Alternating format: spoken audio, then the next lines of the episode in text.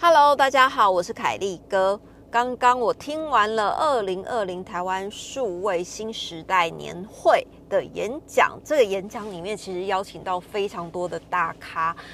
呃，不管他们是创办人还是 KOL 还是直播主，他们就是在这个年会里面，其实跟大家分享了很多他们在流量变现的经验。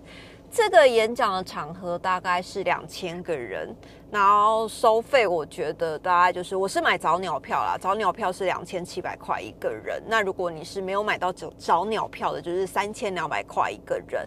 今天第一位演讲者其实是 T T N 的李坤林，然后再来还有像是复发牌的创办人吕少南南哥，还有像大家都很知道就是。跟我也算是朋友的柯以柔，还有我觉得，嗯，还有一位是郑嘉纯，这个他有另外一个名字叫做鸡排妹，大家可能会比较了解他的另外一个名字。那我觉得今天早上从早上，呃，不对，就是今天从早上九点到刚刚五点结束了这一整天的演讲。其实我很喜欢听这种，就是一整天。有非常多的讲者分析他们个人的行销案例、流量变现，甚至在社群媒体操作这一块，我个人真的就是很很喜欢听这样的课程。常常我真的是听一整天，我没有上去讲，我都觉得我好累，因为我可能笔记做的很勤快，然后你又是一整天都是很专注的在听这一些你很想要。听的内容，所以我觉得那一整天下来，其实会还蛮疲惫的啦。那今天我觉得有几个重点，我也可以在这边跟大家分享，或许对大家有用，也或许你可能就是听一听，然后在你的人际关系上面也会稍稍微的有帮助，因为不一定每个人都会经营品牌嘛，那也不一定你的工作是行销，但是我觉得从这几位讲者的身上。不管是他们在经营品牌的理念，或是一些做人或对品牌的坚持的程度，我觉得都是可以拿来在大家日常生活里面做运运用。即使你没有在经营品牌，你不是当老板，你即使是当呃公司的员工，或者是你是总机，或是你是在便利商店上班的店员，其实在这几个。演讲者分析下来，其实有一个很大的特质，我觉得他们就是忠于自己想要做的，然后坦然的面对，并且对自己的工作负责任。就是这，这是我一整天听下来的结论呐。那当然，这几位讲者里面有一些其实是我非常喜欢的创办人，然后是我很喜欢的团购组。那在分享的这一些。一些概念上面有一些是我觉得对我来讲受益真的很大。今天打头阵的是那个 T T N 的老板李坤林先生，他是我是第一次听他演讲。那你知道，就是对他其实是呃征服法国的台湾面膜，就是这一块，包括我自己直播过很多次 T T N 的面膜。那我自己本身也是 T T N 的铁粉。在体体验这一块，我不得不承认，他们非常的会运用社群媒体，而且他们可以把很多的素人变成超级大铁粉。你就知道，之前我有个同事，他们在美容展的时候，我同事跟我说，他早上要要去看美容展。结果他一早八点多进公司，打完卡之后人就消失了，一直到下午三点多，带着他的午餐跟一个菜篮回来公司。然后他开始吃他的午餐。我问他说：“你为什么中间消失这么久？回来的时候你带了一个菜篮回来，那个菜篮是什么？就是那种提提盐的买菜的那种呃拖的可以拖拉的菜篮。”他跟我说他去排队，因为提提盐在今天的美容展有限量的商品，所以他一早打完卡之后他就去排队了。那他排了五个小时的队，为了要买限量的。呃美容展美容展展场限量的商品，这样他就排了五个小时的队。对，体体颜的粉丝就是会这么疯狂，他们就是会占据美容展的现场，而且不畏风雨，不怕日晒雨淋。我真的就只能这么讲啊，因为。你知道，呃，美容展很多时候的场地就是在小小总部的对面，就是小小的总部，我我的指甲油品牌小小的总部对面就是世贸，不是世贸啦，那个南港展览馆。所以美容展在那个地方的时候，你常常会看到体体颜的粉丝就是在门口排队彻夜排队。不知情的人会以为是动漫展，好吗？没有，就是反正我觉得他们真的在社群媒体操作这一块是非常值得被学习的。那李坤林先生他今天就有分享啊，他就说啊，其实大家都叫他老板呐，那就就是我我等一下我就直接叫他老板好了，老板老板老板，他他就有分享说，呃，做做品牌的关键，他说其实台湾的市场特色。一个非常大的特色就是不排外。那不排外的市场特色有一个有一个特点，就是它其实就是一个最最竞争的市场，也是最适合练兵的地方。那我刚刚有提到，就是 T T N 的粉丝其实都非常的疯狂。为什么他这么疯狂呢？就是他们怎么打造一个品牌是如此的受欢迎？你的粉丝会突然变，不能说突然，你的粉丝是可以变成铁粉。而且无怨无悔，无怨无悔哦！排队五六个小时，不喊苦不喊累，然后就是还要进去消费，然后每个人消费也不是那种一两百块面膜，好像不用钱的，一两千块狂搬，还可以在社团里面帮别人代购，我是觉得真的很厉害啊！他说呢，如何打造受欢迎的品牌，大部分是来自于对于品牌的信任感。或者是品牌的承诺，他举了一个很棒的例子，就是当当今天你去印度旅行的时候，很多人都跟你讲说啊，印度的东西又不能随便吃，你可能吃了会拉肚子啊，你可能吃了会肠胃消化不好啊，等等等的，就是水土不服嘛。因为印度那有去过的，大家应该都知道。可是如果是印度的麦当劳，你会不会去吃？会啊。为什么？因为你就会觉得。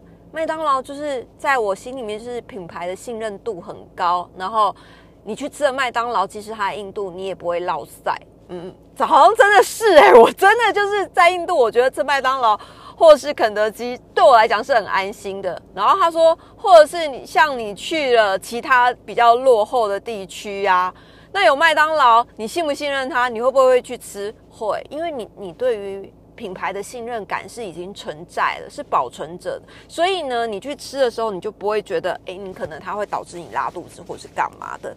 那他接下来还有说，好品牌的核心价值啊，大部分都是聚焦于那个通路跟沟通，就是你你要怎么铺你的通路，你要去哪边卖你的东西，然后跟消费者的沟通，你要怎么去做行销等等的。大部分的品牌都是聚焦在通路跟沟通这两项，可是包装跟产品价值也是非常重要的核心价值存在。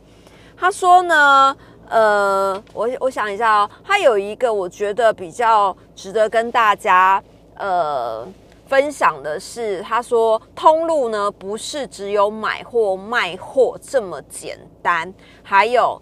沟通呢？因为像他们的沟通渠道其实就是非常的明确，他们一开始打出来的 slogan 就是征服台法国的台湾面膜，所以它的品牌广宣原则就是别人无法套用的套路，那个就是你品牌最成功的地方。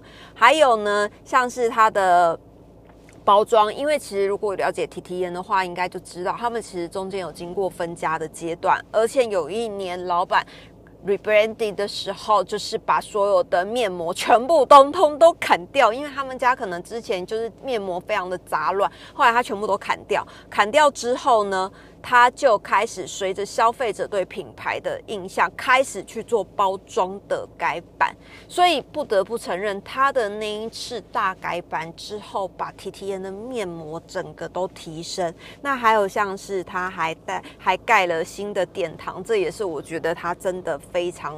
非常厉害的地方，就是盖了一个很美的面膜殿堂。那他就说，其实呃有一个我觉得还蛮值得分享，是之前也跟大家分享过。他是跟大家分享说，做品牌的态度其实就是带出经营者的 lifestyle，就是。经营者的生活品味其实就会反映在你的品牌层面上面。还有一个，他说消费者的忠诚度只会越来越低，只有 lifestyle 永远不变。就是当他，我觉得他的这一段话可能想要表达，就是像是 T T N 的铁粉，他其实就是铁粉啊，不是铁粉，铁粉，他其实就是 follow T T N 的一个品牌忠诚度很高。那 T T N 的品牌忠诚度又来自于老。板对于品牌的坚持，然后这样相辅相成，其实就是一个我觉得还蛮还蛮好的。就是他是今天我觉得，呃，在一整天从九点到五点的所有的分享者里面，我收收获最多的一个小时，因为我第一次听他演讲，而且其实对他我自己也是 T T N 的铁粉，然后也对他们家的品牌略有了解。在他的整个分享过程里面，其实我是觉得是这一整天里面我吸收最多，然后收获最大的。那接下来还有几位讲者呢？其实我觉得，呃，有一位讲者。他有提到，因为今天的主要的主题是流量变现嘛，那在现场也有非常多的像是直播主，然后像是创业的呃品牌人，然后或是做中间的经销商，然后做营运的，有各各个不一样层面的人。那其中就有一位讲者，他就讲到说做直播这件事情，他说呢，做直播。比吃一碗卤肉饭还要简单。那那时候我听的时候，我就觉得我对这一句话其实是非常的，嗯，我我其实不太赞同他的这个说法啦。但我我觉得在那个场合，他或许是想要鼓励大家说，其实直播人人能做，直播这件事很简单。他说，其实每一个人都有手机，你拿起来你就可以直播啦，你每个人都可以。当直播的直播主，或者是就是，呃，直播根本没有你想象中的这么难，甚至比吃一碗卤肉饭还要简单。殊不知，我个人天生不敢吃卤肉饭，我真的没有办法吃卤肉饭。对，那我觉得直播这件事情对我来讲不简单。不简单的原因是，如果我今天只是要跟大家闲聊。那我也必须先准备好，我想要跟大家聊什么。你知道吗？看着镜头互动，你现在拿起手机来，你对着你的那个，你光自己录影就好了，五分钟，不要五分钟，三分钟就好了。你直接对着镜头讲话，你觉得你可以讲出什么话呢？要独自自言自语撑过这三分钟，其实没有做过的人会觉得非常困难，或是你准备不周的人，你根本不知道这三分钟你需要讲什么。所以，其实对于这位讲者，他说。呃，直播其实，呃，吃直播其实比吃一碗卤肉饭还要简单。我其实真的不这么认为。我自己在跟大家闲聊之前，我必须要先把我今天要聊的话大概的写，就是在脑子里面先写过一个大纲。那这些话题里面呢，还能衍生出什么东西？其实这个也必须要先想好，主标题、副标题。然后在跟读者的互动里面，你还可以再去聊到其他的东西。哦，自己被口水呛到。你聊到别他的东别的东西的时候呢？因为有时候我就是个真的会聊一聊，然后就出神，然后就忘了聊什么。可是你通常在聊天的时候，你跟朋友聊天，你可能还不会这么专注。专注，就是这么的需要很多花费很多精神在聊天。可是，在直播的时候，我必须是要全神贯注，而且我要留意每一个读者的问题之外呢，我可能聊到别的东西去，还要自己拉回来。不过，我觉得我的读者都还蛮好，因为他们可能真的觉得我太常出神了，就很很专注的在听我讲话，他们还会适当的把我拉回来。这是关于我自己私人的呃和读者们沟通聊聊天的直播。可是你知道吗？如果我今天是在做商品直播的时候，我必须要前一个礼拜，甚至前两个礼拜，甚至前一个月，我就已经在使用这个商品了。假设我今天要直播保养品好了，那保养品我可能前一个月我就要开始用了。我绝对不接受商品前一天才给我，或前两天才给我。我用起来无感，你要我怎么在直播里面跟大家分享呢？你知道，在直播的当下，其实所有的反应都是最直接、最面对面的。若是你对这个东西是完全无感的，你可能今天早上才开始用，晚上就要做直播。你觉得你的观众跟你的读者看不出来你的反应吗？所以，通常如果像是保养品。或者是其他的东西，我不管是什么，你能越早给我越好，我要拉长我的试用时间。所以我常常跟我的读者说，我推荐的东西你们都可以放心，因为我一定是亲身使用过非常久。像是我之前直播，呃，这像小黑瓶好了，小黑瓶我就是一个非常长期的在使用。还有像是 T T N 面膜好了，我也是，就是三不五时，你可能就会在动态里面发动态，啊，我今天要去棚拍，我早上在车上敷面膜，然后 at T T 烟。你的读者都知道啊，你平常就是用小黑瓶，你平常就是用 T T 烟呐。那当你的读者知道你常常在用这些东西的时候，你在跟他们沟通，你觉得他们相不相信你？当然相信啊，因为你平常就是在用这些东西。所以我觉得直播很困难，你要直播讲商品。更困难，因为我除了要拉长试用期之外呢，我还必须在当天我要做功课，就是你这些商品的特性，你都要必须非常的清楚。因为我个人就是真的记忆力比较差，然后我也很害怕，就是没有做功课的时候，我没有办法讲得很流畅。所以通常假设我今天要讲的是一。组组合的商品，我可能在我的直播的手机下面旁边左右边摆满了所有的手写小抄。为什么是手写？哎，那算是大抄了啊！手写大抄，为什么我要手写呢？其实你知道，因为其实品牌他们在你直播的。之前他们都会提供一份简单的脚本，或是商品特性，然后它就是会罗列的非常清楚。但是因为那一些东西，它就是公关稿，它就是新闻稿，我只知道他们想要把产品的特点写出来，可是。他今天都请你直播了，你觉得他还会想要有一个新闻稿的感觉吗？或者说我根本就是拿稿照念这样？没有，我办不到。所以我的所有贴在我面前的准备工作的大抄，最多的可能贴到。七张到八张左右吧，因为我都会编号，然后七到八张就可以告诉我我自己要讲一二三四五六七八的顺序，然后那每一张大钞里面都是我手写的。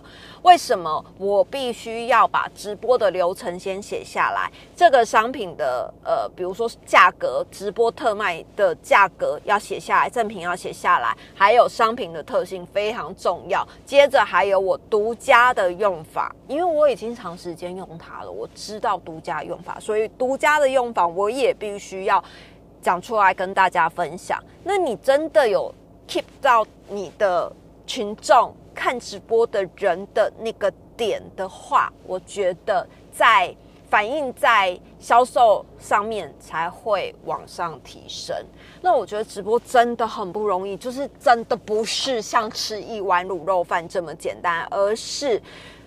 必须做足了功课，你要准备、准备再准备，甚至是你要花很多的时间在试用商品。我觉得是比呃拍照的工作要来的再更花时间，因为可能你觉得你讲一讲就没了，可是你知道这事前的工作，我要花多少工作，我多少时间，我才有办法，就是嗯，让我的工作。呃，在直播的时候可以是流畅的，可以是顺的，可以不是词穷的。对啊，就是我觉得这个是真的是一个还蛮困难的。那接着呢，我觉得还可以分享另外一个，因为像今天柯以柔。柔妈咪她也有分享，那柯以柔其实是我一直觉得，因为我们私底下认识，我们是在滑雪在日本的时候认识的。然后我认识她之后，我才知道原来她真的不像是一个女艺人，也不能说像女人，她是很平易近人的，非常平易近人。她私底下也非常平易近人，而且。他今天在那个演讲台上面，他就说他其实平常就是在家直播的时候不化妆，因为你们也知道，就是他直播的内容其实都很生活化。即使他是在团购东西，然后在做商品的团购，但是他就是一个非常生活化的人。他私底下其实也是这样的人，他就是一个真的很平易近人，然后是一个呃有什么说什么，就几乎没有什么。价值，你真的看不太出来她是女明星，除了长得比较美这样。那她有一点我很佩服她的是，她非常有毅力。因为我们两个，呃，之前是同一个教练，就是运动的教练。那你知道以柔她真的就是，嗯，去年吧，去年她就说她有点太胖了，所以她就。立志要下定决心要运动，那因为我跟他是同一个教练，所以我我常在运动的地方健身房常遇到他，他就是一个说忌口就。立刻忌口，说戒酒就立刻戒酒，然后说要什么，反正他就是从吃的啊、喝的啊，他就是非常讲究，因为他已经下定决心要做到。他跟小黎一样是天秤座的，所以他对于自己就是要立志要减肥这件事情，我觉得他真的很厉害。他大概半年减了十三 percent 的体脂哦。我说天啊，你体脂之前有这么高吗？他说有。我说哇，我完全看不出来耶。他说。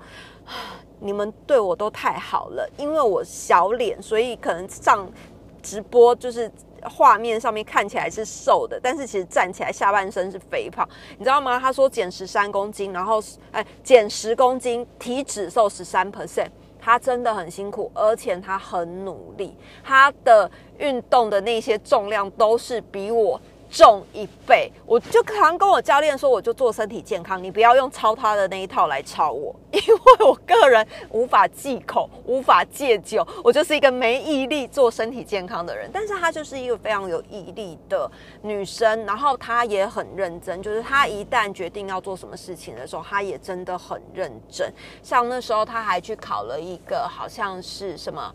啊，什么健体执照还是干嘛的？反正有一个，你知道，就是教人家做运动，然后就是会有一个一个考试。体体适美吗？还是什么？我我有点忘记了。反正他他也过了那个考试，体适能吗？我忘了。反正他就是也是很认真的去考，然后也考过了。那还有像是他哦，那一阵子在运动的时候，他还有去接了一个演唱会，就是他们跟那个露比呀，还有小珍啊，就经纪公司帮他们办了一个演唱会。她就是一个我觉得是很认真的女明星，然后很没有价值，很。棒的一个女明星这样子，好，那还有像是今天来分享的，还有一个哦，我觉得还有一个还蛮大家应该会想要了解的，是之前在折折上面募资，他说从八月底到十月底，八九十两个月吧，两个月的时间，募资什么东西？募资呃纯爱杯。那因为其实我真的不知道纯爱杯，之前有人在讨论说，哎，鸡排妹自己创品牌的，然后是纯爱杯，可是我真的不知道纯爱杯是什么。我是今天在演讲场合上面才看见他的简报，原来他的那个简报上面就是他自己创办的公司，他是绝色绝，就是绝绝绝交的绝，绝色是那个颜色的色，绝交。角角色品牌的那个创办人，然后他是郑嘉诚。那在在，因为他现在在演讲嘛，所以他其实就是以嘉诚嘉纯称呼他，因为鸡排妹可能就是他另外一个身份。那嘉纯呢，他其实就分享了，就是他他为什么当初他要做这个纯爱杯？纯爱杯是什么呢？就是飞机杯。飞机杯是什么呢？我今天就问我坐在我旁边的同事说，飞机杯是什么啊？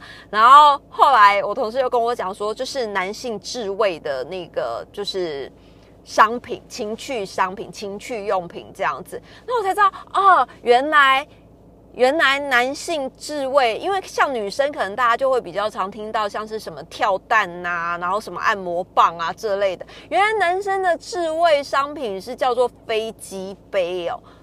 我就问我同事说，是取谐音吗？阴茎，然后我们都昵称它叫鸡鸡，所以叫做飞飞机杯，就用了之后鸡鸡会飞起来的感觉。我同事就很害羞，我同事说我不清楚，然后想说好了，同事未婚，可能对这样的话题会比较害羞一点点。那呃，这个郑家纯小姐呢，她其实就是在泽泽木枝上面两个月的时间，她其实上线第一天，她木枝这个。那个纯爱杯，那这个纯爱杯呢，在上线第一天就已经有一千万的货款募资款项进来，一千万。它一直到了呃十月底结束这整个募资专案的时候，一共募得了三千多万，而且这其中呃扣掉广告宣传费，大概十二十万不到吧。它就是纯粹自然媒体发酵，我觉得他真的还蛮厉害的。然后可能会有很多人会觉得他就是一个艺人，艺人就是自带流量。没有，如果你艺人没有努力的话，你怎么自带流量？你的自带流量可能就是那一天而已。但是他其实前前后后一共募资了三千三千多万，我觉得很厉害。他说卖出了四万多个纯爱杯。那这个纯爱杯，就是大家如果有兴趣的话，可以上网看。他说他当初为什么会想要做纯爱杯这种东西呢？是因为他发现他的族群受众有百分之九十五是男性，那他就觉得在台湾飞机杯的这个市场其实很少人做。那就算你在市面上买得到，你有可能是很廉价的，那你可能买来很臭，你根本就不想用，或是很多的男性朋友其实就是用手，双手就是万能的好朋友，他就觉得哦，这个飞机杯的另外一个名词就是男性健康自慰器，哎，听起来很健康啊，对不对？就是男性健康自慰器，所以他他当初他就决定他要。做这个飞机杯，而且他要把它做到非常棒才值啊！但是感觉我是不知道，因为我也不是男性，我也不晓得。所以他就是可以在短时间之内就让这个飞机杯卖得非常好，然后募资三千多万，我觉得是一个很棒的成就。我个人是没有想挑战呐，因为我觉得哦。三千万这样子在上面，其实真的还蛮厉害的。那我觉得，呃，今天今天的一个一个呃，最后有一个总结。那总结呢，其实他们有一位叫做加格林文化传播的张嘉玲小姐，她有分享一个，就是其实做电商，然后现在很多人都是在社群媒体上面做买卖嘛。那你知道你？呃，前面几位讲者，他们其实大部分都在讲铁粉的养成，然后铁粉为什么会跟随你，是因为对你的信任度，进而对品牌有信任，进而对于你推销的东西有信任。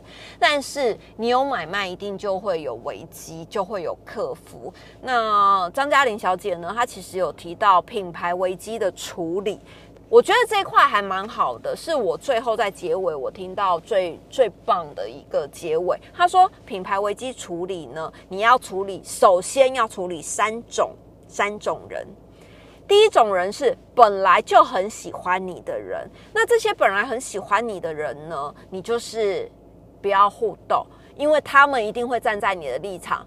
当你品牌发生危机的时候，这些你的铁粉可能就会站出来，然后去。骂其他的人。那你知道品牌发生危机的时候，假设你今天真的是私言发了一篇文章，你千万不要把它删掉，因为这样你等于就会转移战场，扩散战场。为什么？你本来的战场可能就是只有在你的粉丝页上面的那一则留言，可是如果你因为删文，他们可能就会去 D 卡、去 PTT，然后去其他的地方，到处的去截图之后，到处的去散播，说啊，你这些就是怎么样怎么样啊，他失言了什么，请你锁定，把战场锁定在你的粉丝页，失言了就失言了。接着我们要做品牌处理，品牌处理呢有三种人，首要处理。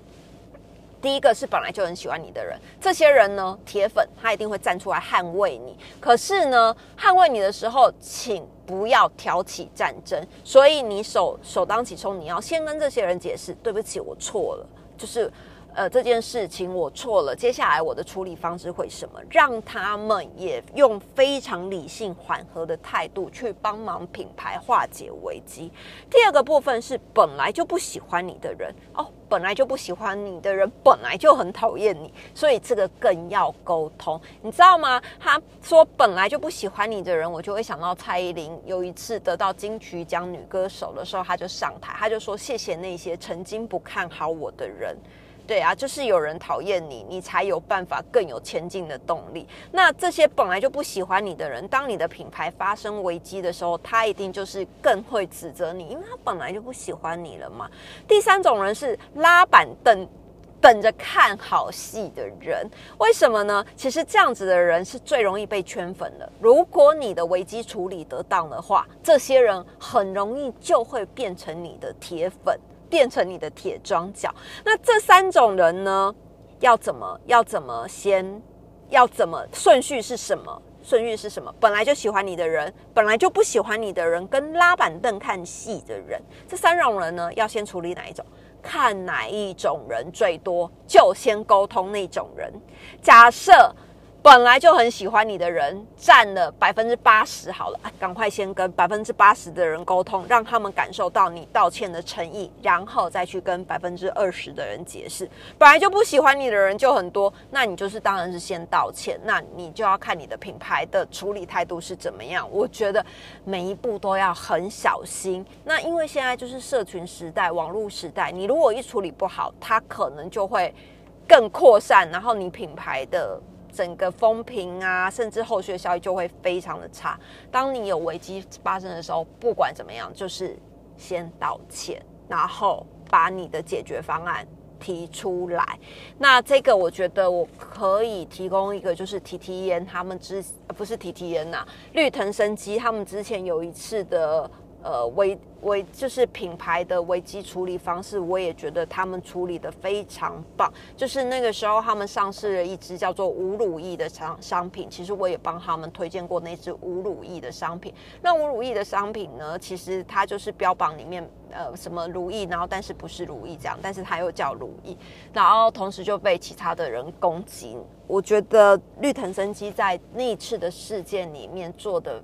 一个非常非常好的示范是，他们站出来，他们跟呃，就是提出质疑的另外一个品牌，跟他们做友善的沟通，然后甚至我觉得让读者们知道整件事情的发生经过。最后他们的处理方式是好，他们他们呃确信就是这个无乳意的东西其实是无乳意，但是他们好像不应该用。无乳液就是完全都没有的这个来做一个品牌的宣导跟名称，所以后来他们改为轻乳液。那这件事件呢，其实我觉得绿藤生机处理的非常好。如果有兴趣的话，其实你们可以回去翻一下，就是绿藤生机的呃轻乳液或是无乳液的一个。一个历史的事件，那我觉得那一次他们在危机处理上面让我也深感佩服。那呃，之前我有跟他们的创办人聊过，那我也是当面的，就是跟他们讲说，哎，我真的就是觉得你们真的是一个非常优秀的。公司企业，然后公司文化也非常好，里面的每一个人真的都是跟企业相吻合的。呃，在那一次的处理危机上面，虽然我帮他们推荐过这个无乳液的轻乳液，现在改名叫轻乳液，轻乳液的商品，那当时我觉得，哦，他们也来跟我道歉，他说，哎，不好意思，就是因为。呃，别人的对他们的攻击，造成我写他们的这个侵辱意，然后也连带的被攻击到，他们就跟我道歉这样子。哎，你知道他们真的是很棒哎，就是他除了跟消费者沟通之外，他同时也跟帮。呃，推荐他们家商品的 KOL 或是媒体们，就是一个一个道歉，这样我谁啊？我根本就是一个超小咖，好不好？他就来跟我道歉，创办人跟我道歉。那我就跟他讲说，其实我觉得我的读者呃非常的好，也非常的优质，就是他们对于我的信任，其实呃我在沟通一些事情的时候，他们也都能接受。那今天发生了这样子的危机。事件的时候，其实我的读者没有人说什么，也没有人质疑你们，也没有人质疑我，因为他相信我，然后我相信你们。这件事情，我觉得那个时候他们处理的非常的圆满。那我也觉得我的读者就是真的很棒，他们就是真的对于我的信任，所以他们从来没有在那一篇的留言下面做任何的呃攻击啊、抨击啊等等的，就是一个非常棒的。我觉得啊，品牌之间互相信任、成长是很棒。好，以上就是我今天的呃听完一整天演讲的收获。那下次如果还有机会的话再跟大家分享其他的品牌经营或是做人的方法 做人的方法。下次见喽拜拜。